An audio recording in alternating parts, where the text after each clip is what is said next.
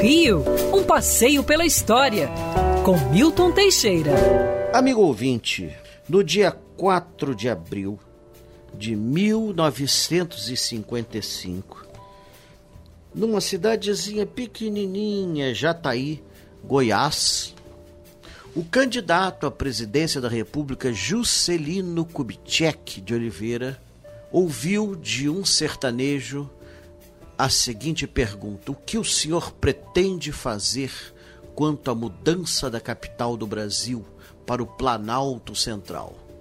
Realmente isso estava já na Constituição de 1891 e voltara na Constituição de 1946, mas nunca ninguém pensara em cumprir.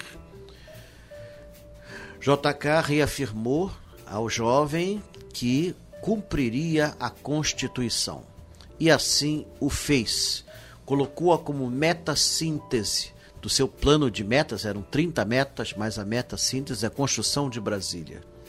Iniciadas as obras em 1957, já em 1958 era inaugurado o Palácio da Alvorada e o Catetinho, um palácio de madeira onde JK fez os seus primeiros decretos do Planalto Central a 21 de abril de 1960, era inaugurado em apenas três anos Brasília.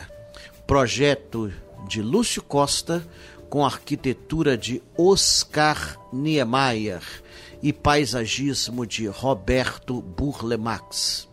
Brasília efetivamente tornou-se a capital do Brasil, resistiu a todas as tentativas de voltar atrás. Houve várias tentativas, a começar por Jânio Quadros, que disse que só ia deixar ruínas em Brasília e tudo mais. Mesmo o regime militar veio, é, não, não investiu de imediato na cidade, mas a partir de 1967 as obras foram reencetadas, não dava mais para voltar atrás e Brasília tornou-se uma realidade ajudou a povoar melhor nosso território e levou as decisões do governo para o Planalto Central, esvaziando o Rio de Janeiro, que estava muito conturbado em ser capital do Brasil e uma cidade cosmopolita que recebia o mundo inteiro.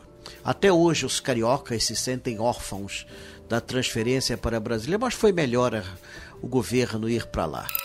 Quer ouvir essa coluna novamente? É só procurar nas plataformas de streaming de áudio. Conheça mais dos podcasts da Band News FM Rio.